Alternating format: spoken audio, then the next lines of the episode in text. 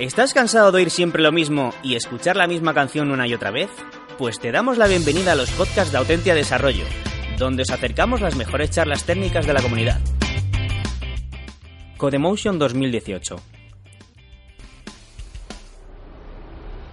¿Qué es Flutter y por qué debería probarlo? Por Horacio González.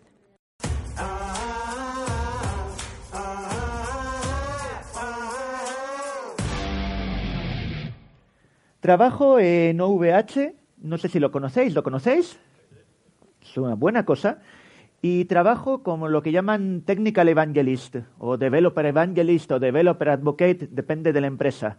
Más o menos mi trabajo es hablar con los desarrolladores, ir a eventos, conferencias, organizar cosas, crear una auténtica relación entre los desarrolladores y la empresa que, nos permite recuperar feedback, eh, ver cómo nuestros productos se adaptan y sobre todo, si tengo que resumirlo o como, como lo resumía mi madre cuando llegué ayer a casa, porque ella vive aquí, yo vivo allí, me dice, ¿y, qué trabajas ahora? Mira, la idea es que la próxima vez que los desarrolladores a los que hablo tengan que hacer una aplicación, colocar un servidor, organizar una infraestructura, no se digan directamente, bueno, voy a poner eso en Google, en Amazon, en Microsoft Azure, voy a ponerlo, ¿por qué no? Voy a mirar en OVH y a lo mejor me encuentro lo que me hace falta. Entonces, ese es un poco mi trabajo. Y para eso, pues hablo de un montón de cosas que tienen que ver directamente con OVH y otras un poco menos como hoy. Hoy voy a hablaros de desarrollo móvil con Flutter. Aparte de eso, soy bastante activo en las diferentes comunidades de desarrolladores en el oeste de Francia y soy Google Developer Expert en Web Technologies y en Flutter. Eso quiere decir que a Google le gusta mucho cuando hablo de temas como Flutter. Y entonces voy a hablaros de Flutter. Y me gusta ver la sala tan llena porque hace unos meses, cuando hacía las primeras versiones de este talk, la sala estaba casi vacía y todo el mundo me decía, pero nos vas a presentar otra herramienta más para hacer desarrollo móvil. Hay 50.000 y no sé qué, qué novedad tiene. Y ahora parece ser que desde hace unos meses el interés por Flutter ha comenzado a subir. Y entonces ahora cuando doy las charlas veo más gente y la gente está más interesada. Voy a ver si consigo que a la salida no seáis solamente, no estéis simplemente interesados, pero que cojáis vuestra máquina, lo probéis eh, y luego me digáis qué pensáis. Cuando buscáis en Internet, la definición que encontráis de Flutter es bastante pesada, larga pero en cierto modo, si la analizamos, nos va a explicar bien qué es, Así que vamos a ir poco a poco. Flutter es una herramienta hecha por Google, hecha primero por necesidades internas simplemente. En un momento dado, Android tiene casi 10 años, empieza a ser bastante grande y pesado. Google está trabajando desde hace tiempo en lo que podría ser la próxima generación de sistemas, con una cosa que se llama Fuchsia, y al mismo tiempo la, la que podría ser la próxima manera de desarrollar aplicaciones. Y ahí es cuando Flutter entra. Entonces, es bastante nuevo. Bastante nuevo en el hecho de que la versión 1.0 saldrá el martes que viene, técnicamente. El 4 de diciembre hacen un gran, un gran evento en Londres y es ahí que la versión 1.0 de Flutter va a salir. O sea, técnicamente hoy todavía estáis en la beta. Es completamente abierto. A diferencia de otros productos, todo el código, pero también los issues y las diferentes discusiones se pasan en GitHub. Es código abierto y código que desde el principio ha estado pensado para ser abierto, con contribuciones exteriores, con comentarios, con todo lo que hace falta para que no sea simplemente un esfuerzo de Google, aunque tienen el equipo detrás, pero para crear una comunidad detrás. Y la idea es, sí, crear una nueva solución para hacer aplicaciones móviles. Eso está claro pero una nueva solución desde el punto de vista de los desarrolladores. Desde el principio han querido que sea una solución muy developer friendly, que sea eficaz, que no tengas que escribir mucho código, que no tengas que hacer el código inútil, que sea lo más expresiva posible, fácil de aprender. Y que detrás puedas crear no solo aplicaciones móviles, sino auténticas experiencias móviles. En la idea es hoy en día aplicaciones, la mayor parte de aplicaciones móviles podrían ser casi una aplicación web en la que con una, con una capa híbrida tipo Xamarin o tipo eh, React Native o tipo Ionic acaba en el store.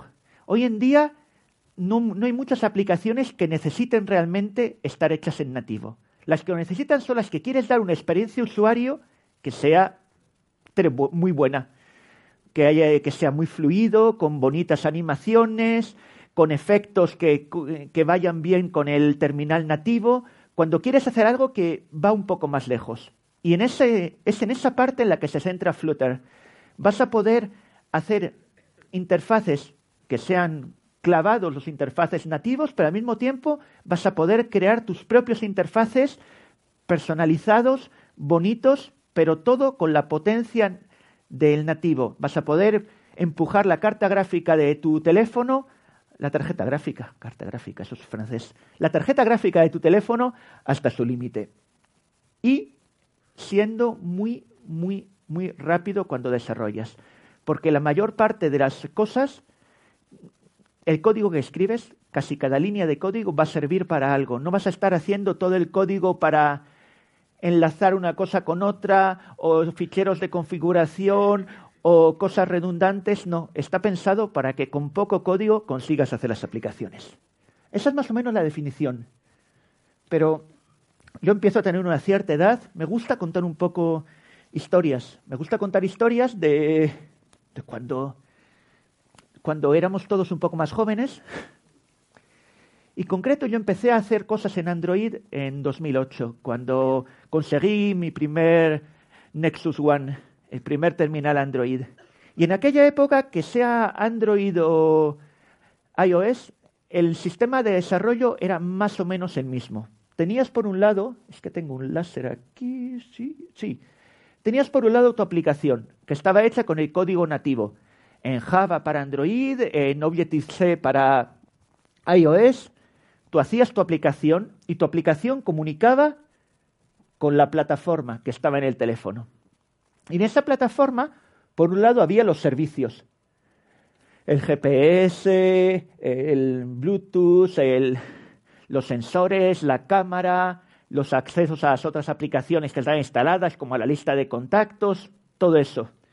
Y ahí comunicaba tu código nativo, llamaba a las APIs, a las APIs que estaban puestas a disposición por los servicios. Y para, la, y para la parte gráfica, lo que se dibujaba en la pantalla, tu código hacía eh, llamaba a los widgets que estaban definidos en la plataforma.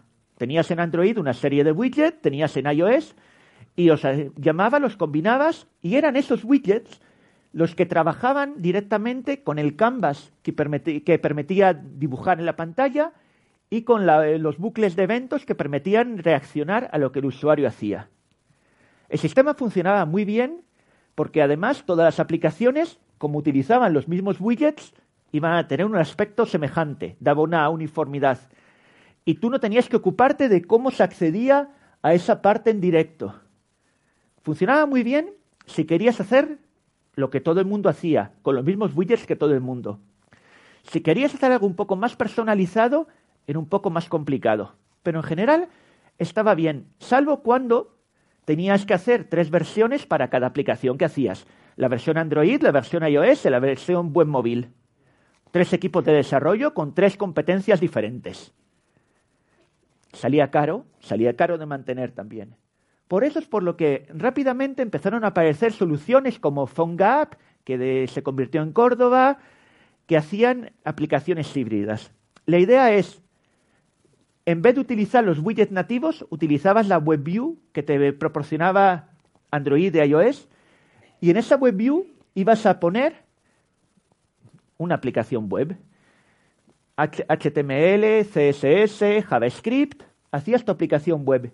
Y para los servicios, para los servicios utilizabas un puente, que al principio era PhoneGap, por ejemplo, que te proporcionaba una API JavaScript para detrás poder atacar los servicios nativos. Funcionaba muy bien si lo que querías era hacer una sola versión de tu aplicación que funcionara en web, en iOS, en Android. Bueno, las, eh, los resultados no eran ni demasiado rápidos, ni demasiado bonitos, ni demasiado adaptados a la experiencia clásica del terminal, pero al menos funcionaban. Si tenías que hacer una aplicación y que la única razón para ponerla en el store es porque en términos de marketing y de marca te hacía falta que la aplicación estuviera en el store, era una solución súper buena.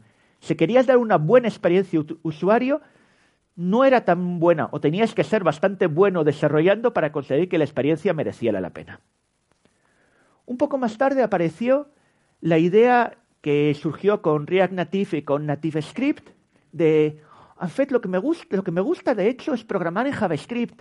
La parte HTML, utilizar la WebView no me gusta, pero estaría bien poder programar en JavaScript y que las mismas cosas atacaran la parte de servicios vía un puente, pero también los widgets nativos. Y en ese caso sería la, aplicación sería funcionaría mejor, se adaptaría mejor al nativo, los widgets serían eh, más eh, serían más rápidos cuando intentas manejarlos, estaría bien. Entonces la idea es hicieron el puente completo. Tú escribes tu aplicación en JavaScript y atacas los widgets nativos pasando por un, un puente, una, una capa de adaptación que te proporciona el equivalente JavaScript a los diferentes widgets nativos, y ellos se ocupan, como siempre, del canvas y los eventos.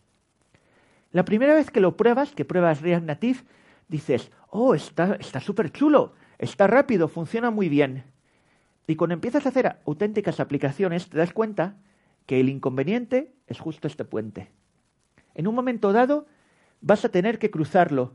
Cuando cuando en consecuencia de una acción tienes que cambiar, tienes que ejecutar una lógica, cuando tienes que decirle que en, función de algo que ha pasado tienes que cambiar los widgets, y cada vez que, que atraviesas ese puente, la performance, ¿cómo se dice eso en español? La, El rendimiento, muchísimas gracias. El rendimiento de tu aplicación sufre y sufre mucho. De hecho, si buscáis en Internet, hay montones y montones de artículos sobre React Native que intentan explicarte cómo evitar, evitar cruzar el puente. De hecho, si arquitecturas tu aplicación perfectamente bien para no tener casi ninguna interacción entre la lógica y los widgets, tu aplicación va a tener la misma, el mismo rendimiento que una aplicación auténticamente nativa. Bueno, es una pena que una aplicación en la que la lógica está descoordinada completamente de, lo de, de la parte gráfica no sirve a gran cosa, pero realmente sin meterme mucho con React Native porque me gusta, en cuanto quieres hacer aplicaciones complejas tienes que pensártelo muy muy bien para reducir al máximo las los cruces del puente. Flutter, cuando descubrí, me dije lo mismo que mucha gente se dice, ah, otra nueva cosa parecido a React Native. Y entonces empecé a probarlo. Y me sorprendí porque, no, pero esto no tiene mucho que ver. Y empecé a ir un poco más lejos. Era una de las primeras betas públicas y lo que me sorprendió es que la filosofía era completamente diferente. La filosofía era, tú vas a escribir tu aplicación. Esa aplicación va a estar compilada en código nativo para iOS y para Android. Y ese código nativo va a comunicar directamente con la plataforma. Vas a tener unos, eh, unos channels de plataforma, unos canales de plataforma que van a decir, oye, mira, eh, van a adaptar a la API nativa, pero va a estar todo compilado en nativo, embebido en tu misma aplicación. el rendimiento era alucinante, pero lo que me sorprendió más era la parte gráfica.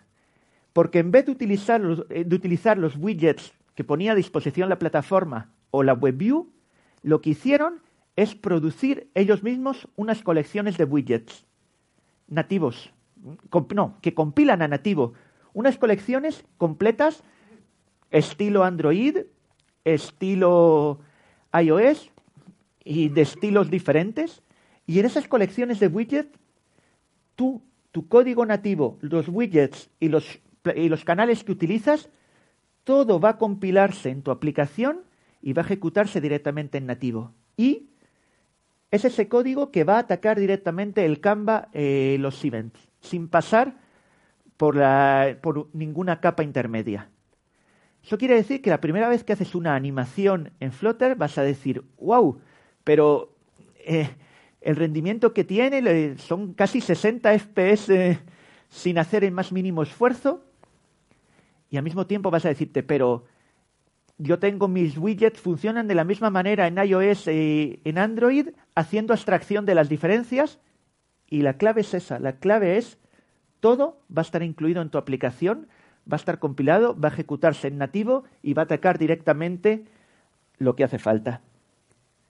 Detrás, para los que les gusta ver un poco un esquema de arquitectura, una de las ventajas es que todo el framework, que sea la definición de los widgets, que sea toda la lógica para el rendering, las animaciones, todo está construido en el mismo lenguaje.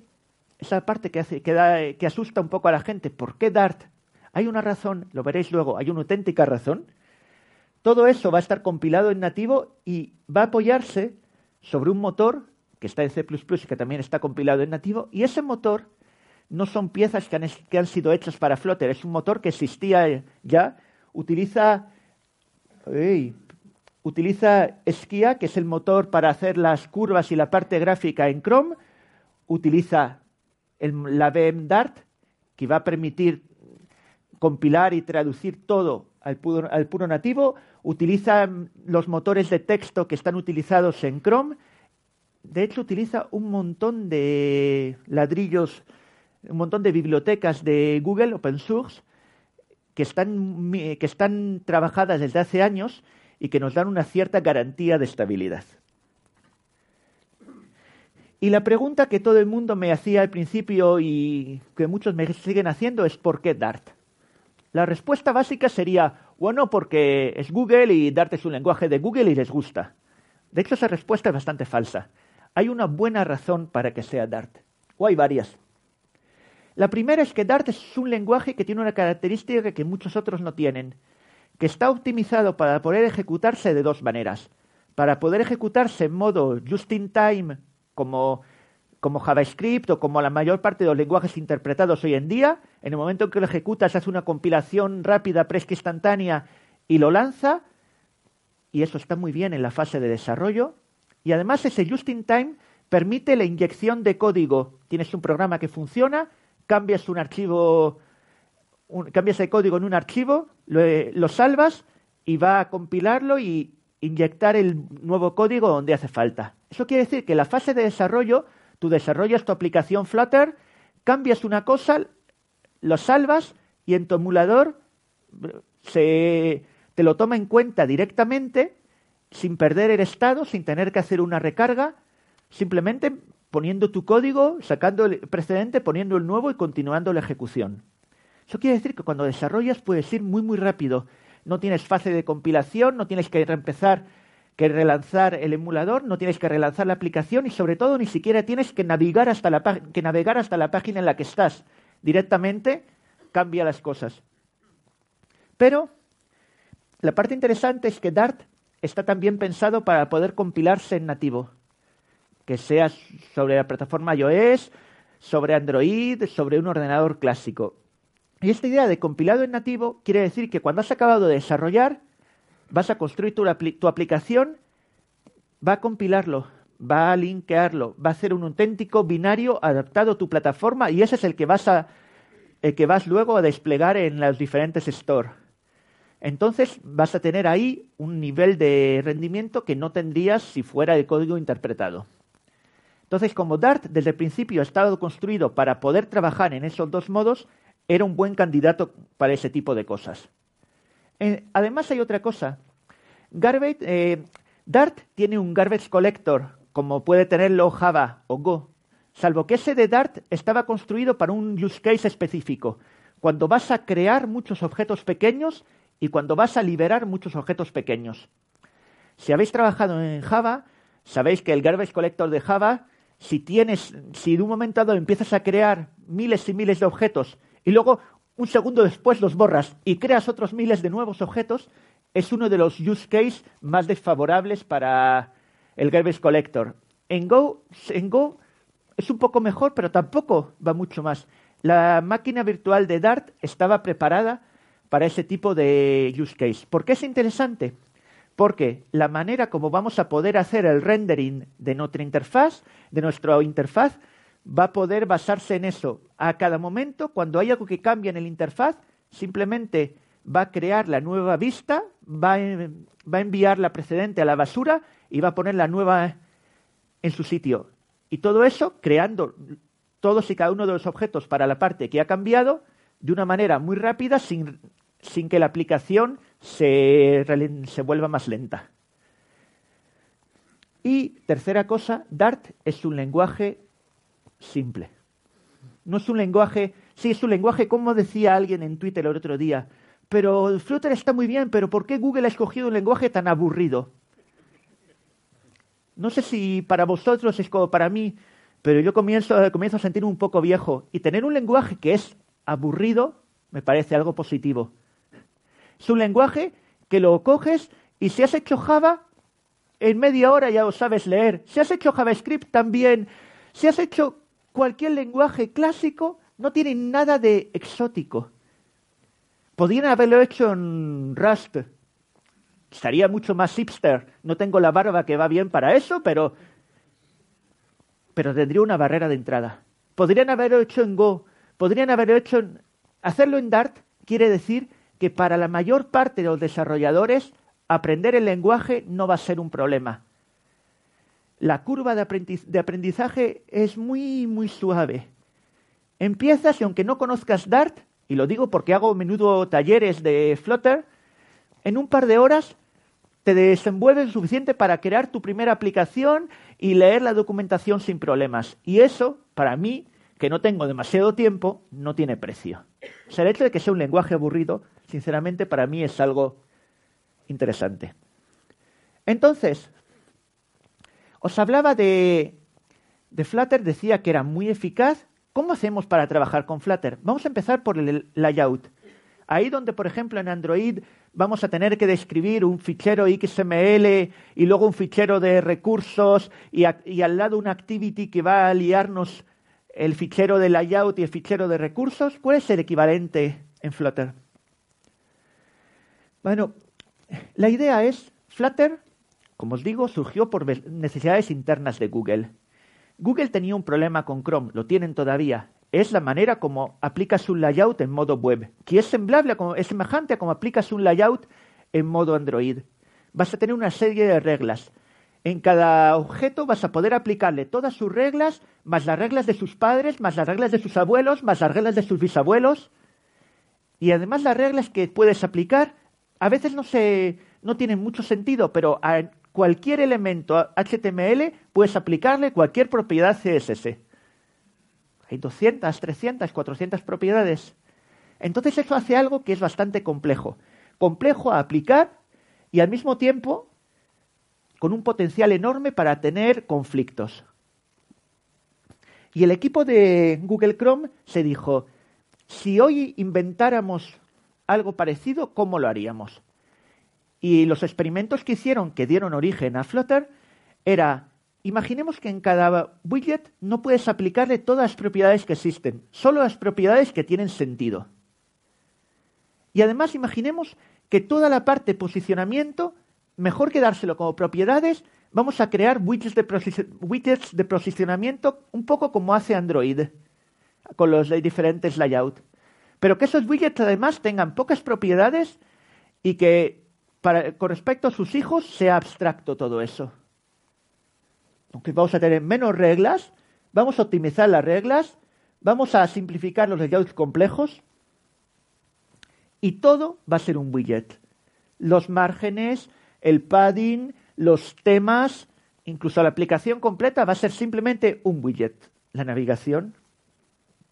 Ahí tenemos una página. ¿A qué correspondería? Lo primero, esta página tendría un widget global que sería una columna.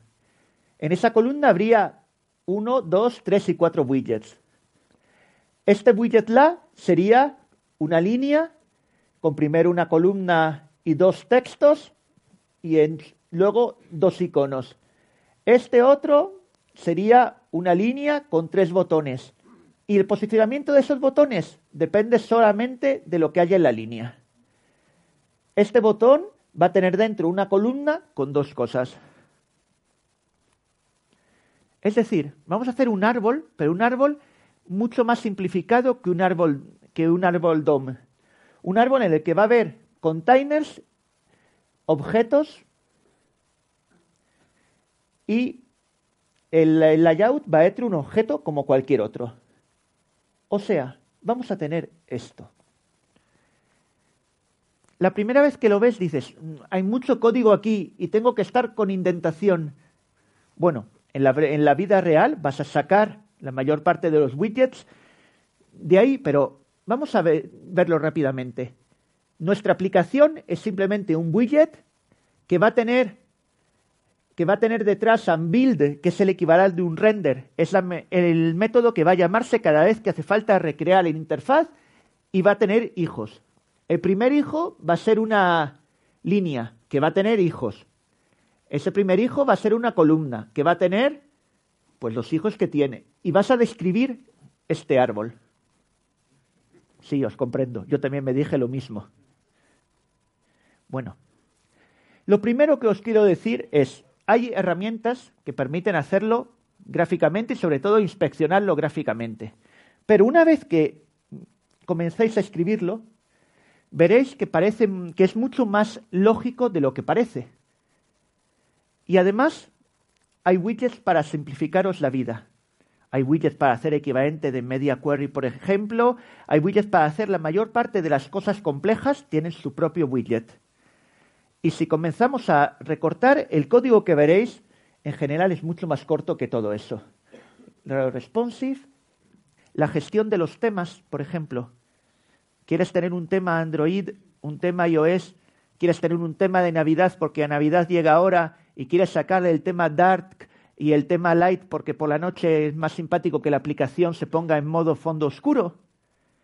Vas a tener en, en tu widget principal de aplicación un widget theme en el que has definido tus diferentes temas y las condiciones para las que uno y otro se aplica. No tienes que hacer nada más. El resto de los widgets no conocen nada del tema que se aplica simplemente los pones y el, tema, y el widget tema va a elegir lo que, cómo la aplicación aparece a cada momento. ¿Quieres, meter ¿Quieres meterle Material Design? Está muy bien, porque hoy en día en Flutter la implementación de Material Design estaba lista antes que en Android incluso, y es mucho más completa que la que puedes encontrar en nivel web. ¿Pero no te gusta el Material Design? Bueno, tiene cinco o seis temas diferentes que elegir, incluido el tema Cupertino que hace que la aplicación se ponga en tema iOS incluso sobre tu Android. Un poco simpático. Pero sobre todo, tienes un designer, tienes alguien que hace la experiencia usuario y quieres que tu aplicación no se parezca a ninguna otra. Ahí es donde Flutter comienza a ser interesante.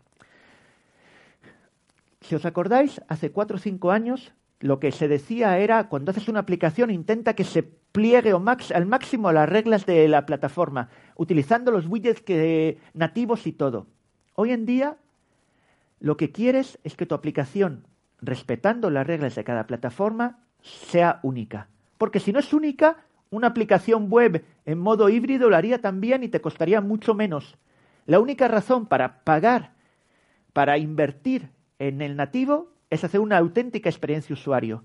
Es tener a alguien, un designer que va, que va a prepararte una interfaz súper bonito, que va a describirte las animaciones que te hacen falta, las interacciones. Eso, hoy en día, con Flutter, es muy fácil hacer, porque todos los widgets Flutter están escritos en Dart, en código abierto, son modificables, son extensibles. Puedes crear tus propios widgets y todo lo que tú creas va a estar compilado en nativo y va a andar tan rápido como los widgets nativos Flutter. Eso quiere decir que si quieres hacer una experiencia usuario única, no vas a estar limitado por los widgets a los que tienes acceso. No vas a tener que decirle a tu designer, no, no puedo porque en Android no tengo para hacer ese tipo de animación. Bueno, pues lo haces. No, no, no puedo porque eh, eh, los widgets que tengo en iOS no me permiten. Bueno, en Flutter vas a coger los widgets, vas a poder modificarlos, extenderlos, coger otros widgets open source y todo va a funcionar de la misma manera. Todo va a estar compilado en nativo y todo vas a poder tener el buen rendimiento que tendrías con los widgets nativos de la plataforma. Entonces es ahí cuando empiezas, te hacen falta interfaces que sean rápidos, que sean únicos, que sean... En ese caso, Flutter va a permitirte de decir sí a tu designer y de ir mucho más rápido a tu diseñador. Joder, mans. No, casi no sé cómo hablo español. Lo siento, chicos, lo siento. Bueno, pero estoy en una conferencia de desarrolladores. Si no puesto un poco de código, no me vais a tomar en serio. Este es el Hello World o Hello Flutter. Tu aplicación, en el main vas a lanzar una aplicación. Esa aplicación va a ser un widget que va a centrarte las cosas en la pantalla con un hijo que va a escribir Hello World de izquierda a derecha, bien entendido. Ok. En la vida real no lo harías así nunca. En la vida real es un poco más complejo. Todos los widgets vas a poder decidir si son stateful o stateless. La ventaja es que cada parte de tu aplicación vas a poder definir si tienes necesidad de un estado o no. Y todo lo que no tenga estado a, va a dibujarlo una vez, va a guardarlo y ni siquiera va a tocarlo o a redibujarlo nunca más.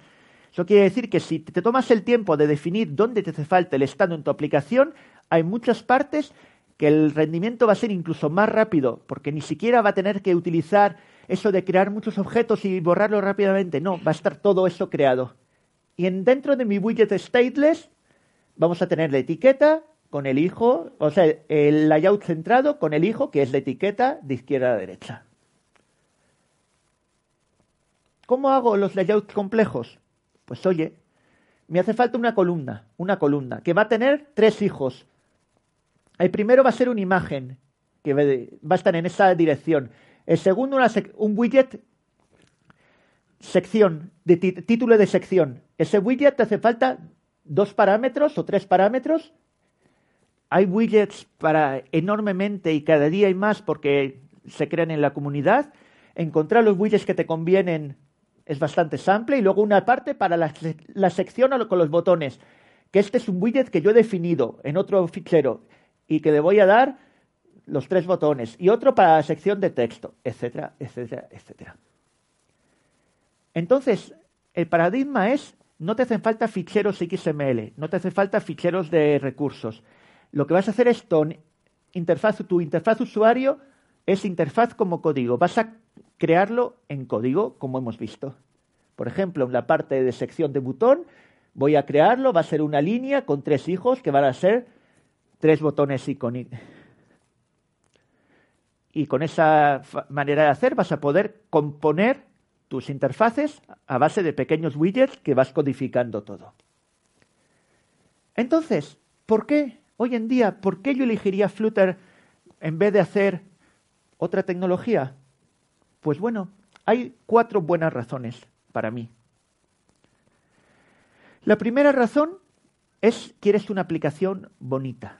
Bonita en el sentido de una experiencia de usuario que esté bien, con widgets adaptados, pudiendo personalizar lo que quieres, pudiendo posicionar las cosas como quieres, pudiendo tener un control completo, porque directamente todo va a escribir directamente sobre el canvas. Te hace falta un control a nivel casi de píxel, lo puedes tener. No simplemente quieres usar layout estándar y no molestarte en, en ver dónde posicionas cada objeto, lo puedes tener también. Tú decides lo que haces. Tú decides el look que tienes. Si tu diseñador te propone una cosa, tú puedes implementarlo. No estás limitado en ese sentido. Y todo de la misma manera simple. De hecho, hay varias aplicaciones Flutter. Las primeras que lo que sorprendía no era lo rápidos que fueran, sino simplemente cómo podían hacer de manera casi estándar cosas que eran, el punto de vista gráfico, bastante únicas. La segunda razón es la velocidad. Todo va a compilar en nativo y va a poder aprovechar las capacidades del teléfono. Tienes un teléfono que tiene una buena tarjeta gráfica o un chip gráfico, vas a poder utilizarlo. Las animaciones pueden utilizar la aceleración GPU, todo está en código máquina, vas a hacer una, aplicación que va a ser fluida. Incluso en teléfonos relativamente viejos, como vas a aprovechar cada pequeña gota de rendimiento que puede sacar el teléfono, vas a ir mucho más lejos que no hay un bridge que tener, que, no hay un puente que pasar, no hay un web view que lanzar, desde el principio todo es en nativo. Otra cosa es que vas a ser productivo. Y esto es lo que más, si tengo que verlo desde el punto de vista personal, fue lo que a mí me convenció. Yo he hecho mucho Android Y para hacer pequeñas aplicaciones siempre me fastidiaba un poco porque lo encontraba pesado arrancar un nuevo proyecto Android y tener... Escribía mucho código que no me servía para gran cosa. La primera vez que tuve que hacer una llamada síncrona en utilizando Android, eh, no, pero todo ese código no me sirve. Hay tres líneas en el medio que utilizo. Eso no lo encontrarás en Flutter. La gran ventaja es, para mí, era eso.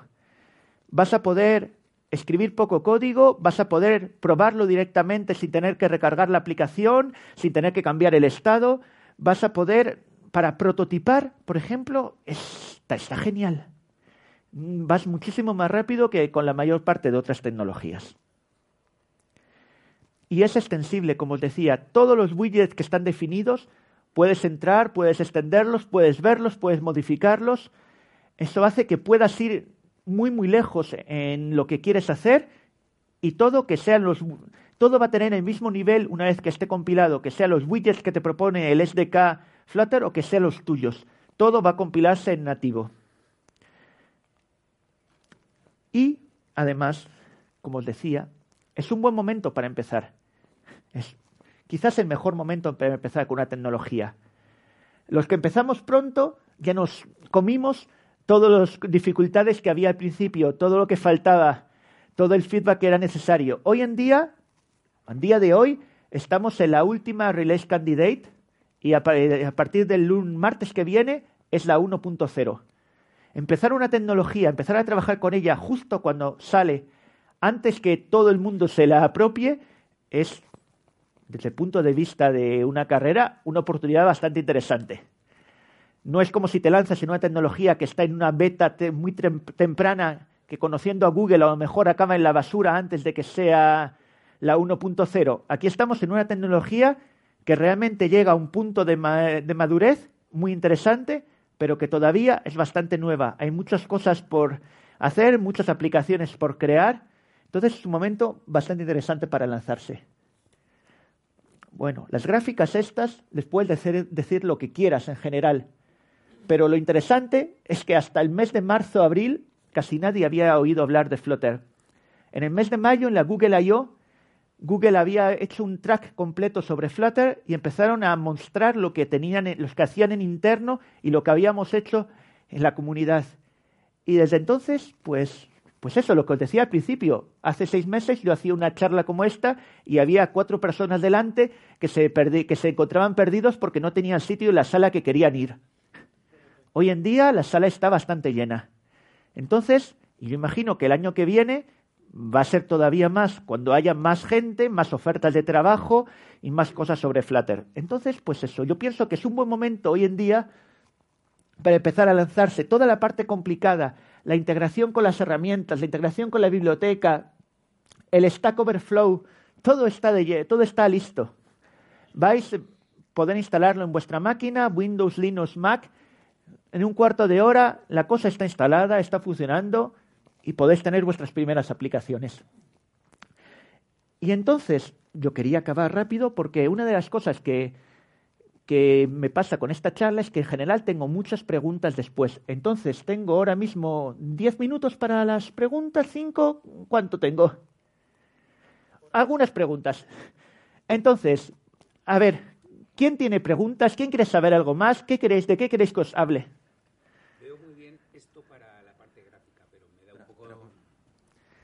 Veo esto muy bien y muy potente para la parte gráfica, pero me da un poco miedo mi gran aplicación con un montón de lógica de negocio.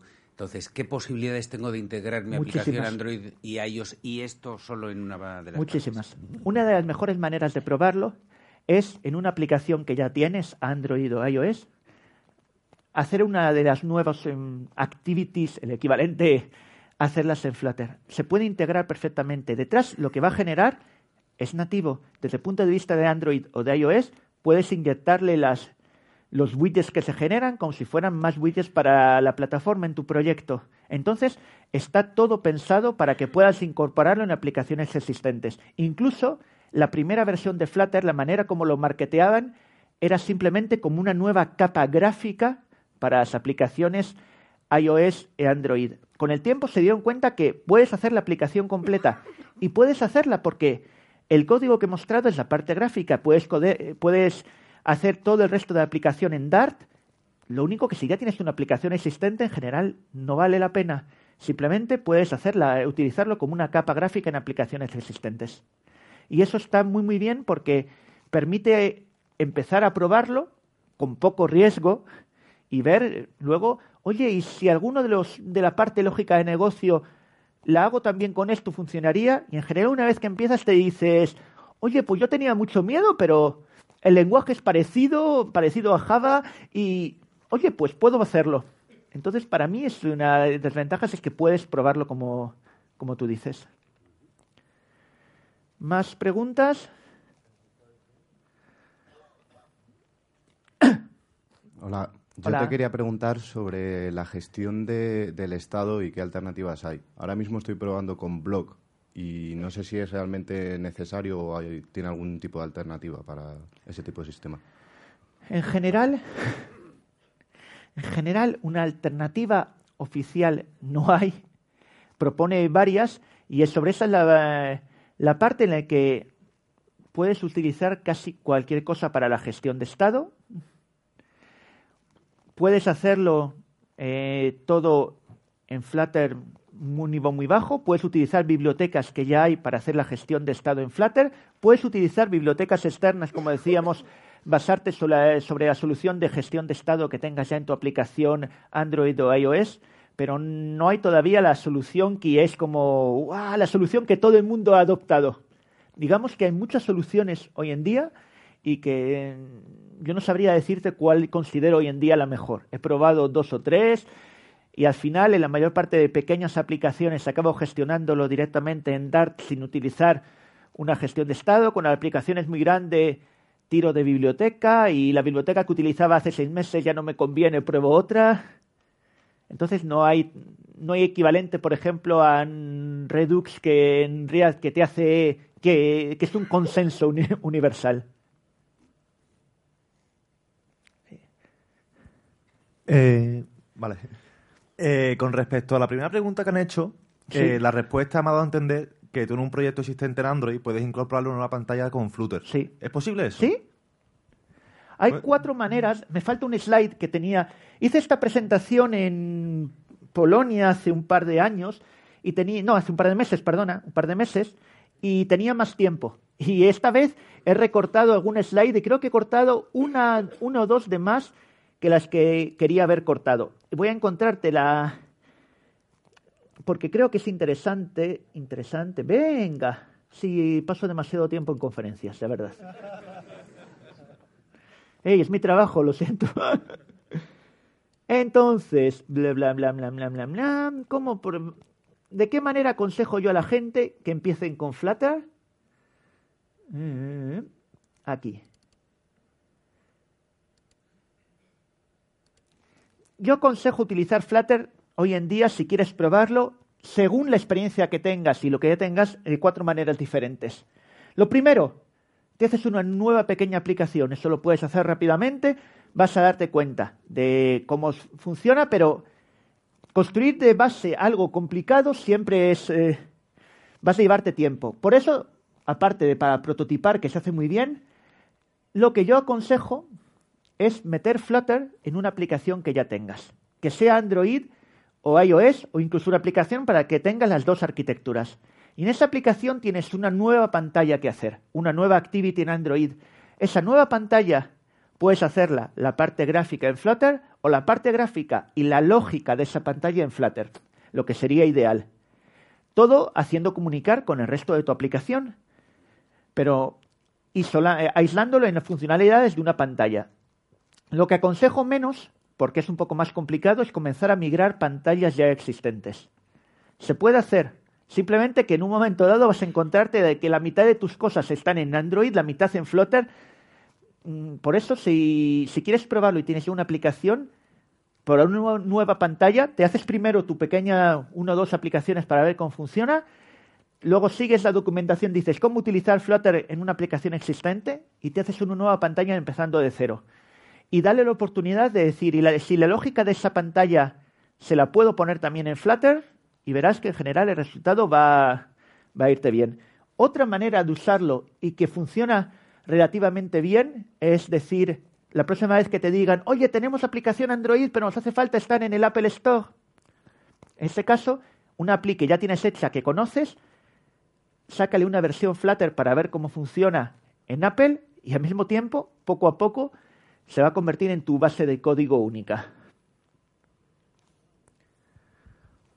Eh, y en el caso de que tengas una aplicación ya hecha en Android, eh, ¿puedes convertir a esta Flutter? Rollo. no, el convertidor mágico no lo han hecho todavía. Me gustaría, me hubiera gustado mucho. El convertidor mágico eres tú y tus deditos, por el momento, lo siento. No voy a. No puedo deciros otra cosa. El paradigma es completamente diferente. No. Por definición, no creo que sea posible. Buenas. Eh, me pregunto si algún día se podrá hacer aplicaciones de Chrome nativas. Algo así, en vez de usar la máquina V8, usar eh, la VM de Dart. ¿Cómo explicarte? Hoy en día en la comunidad hay gente que, mucha gente que dice que lo que le falta a Flutter es, por ejemplo, que no puedes generar la parte de aplicación web. O que no puedes generar una aplicación nativa para tu Linux o tu Windows. Y la explicación es, pero espera, tienes Tienes el motor de compilación, tienes los widgets, la definición, el motor de compilación. Nada, nada imposibilita que haya un motor de compilación que te compile para la plataforma X, X o Y. Google, ellos mismos lo dicen, a términos seguramente va a haber un motor para web y otro tipo de motor, pero la comunidad no les está esperando. Hay gente que está ya trabajando en la idea de, oye, lo único que hace falta es cambiar el objetivo de la compilación para que no, haya simplemente sobre Android, pero que turne, para que funcione en un Linux, en un Windows, en un Mac, en un navegador, en un tostador eléctrico, en la lavadora. Gracias. Y es un buen momento, si ese tipo de cosas te interesan, hay mucha gente en la comunidad que comienza a trabajar y que seguramente van a ir más rápido que Google en ese aspecto. Tú me dices cuando hace falta que cortemos, ¿eh? Gracias.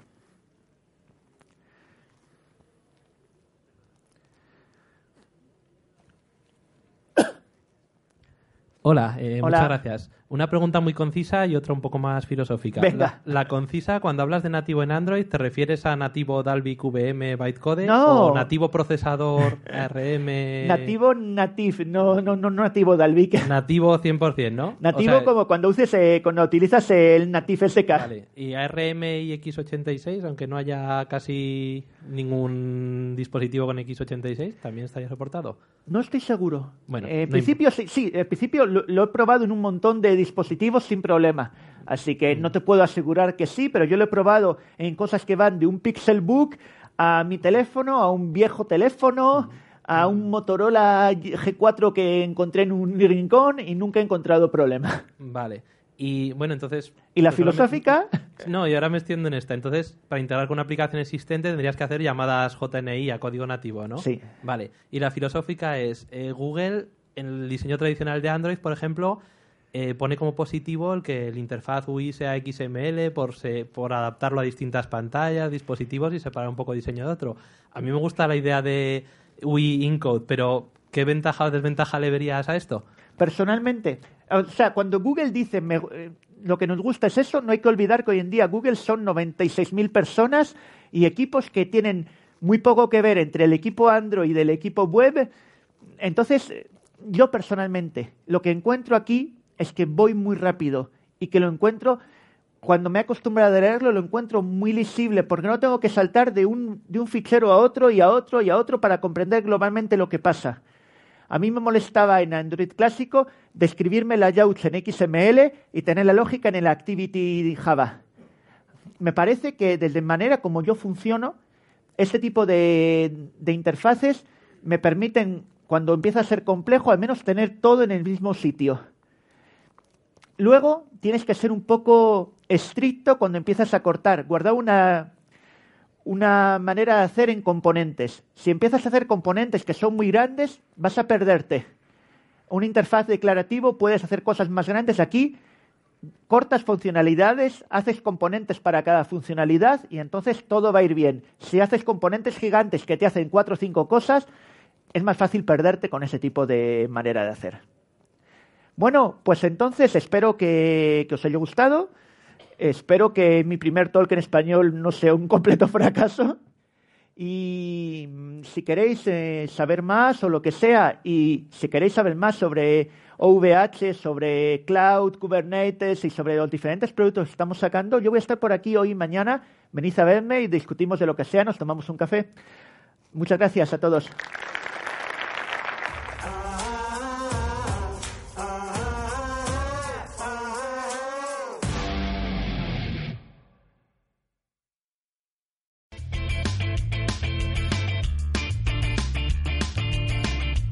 Si te ha gustado el podcast y quieres estar a la última en tecnología, suscríbete a nuestro canal de iVoox y escúchanos donde quieras.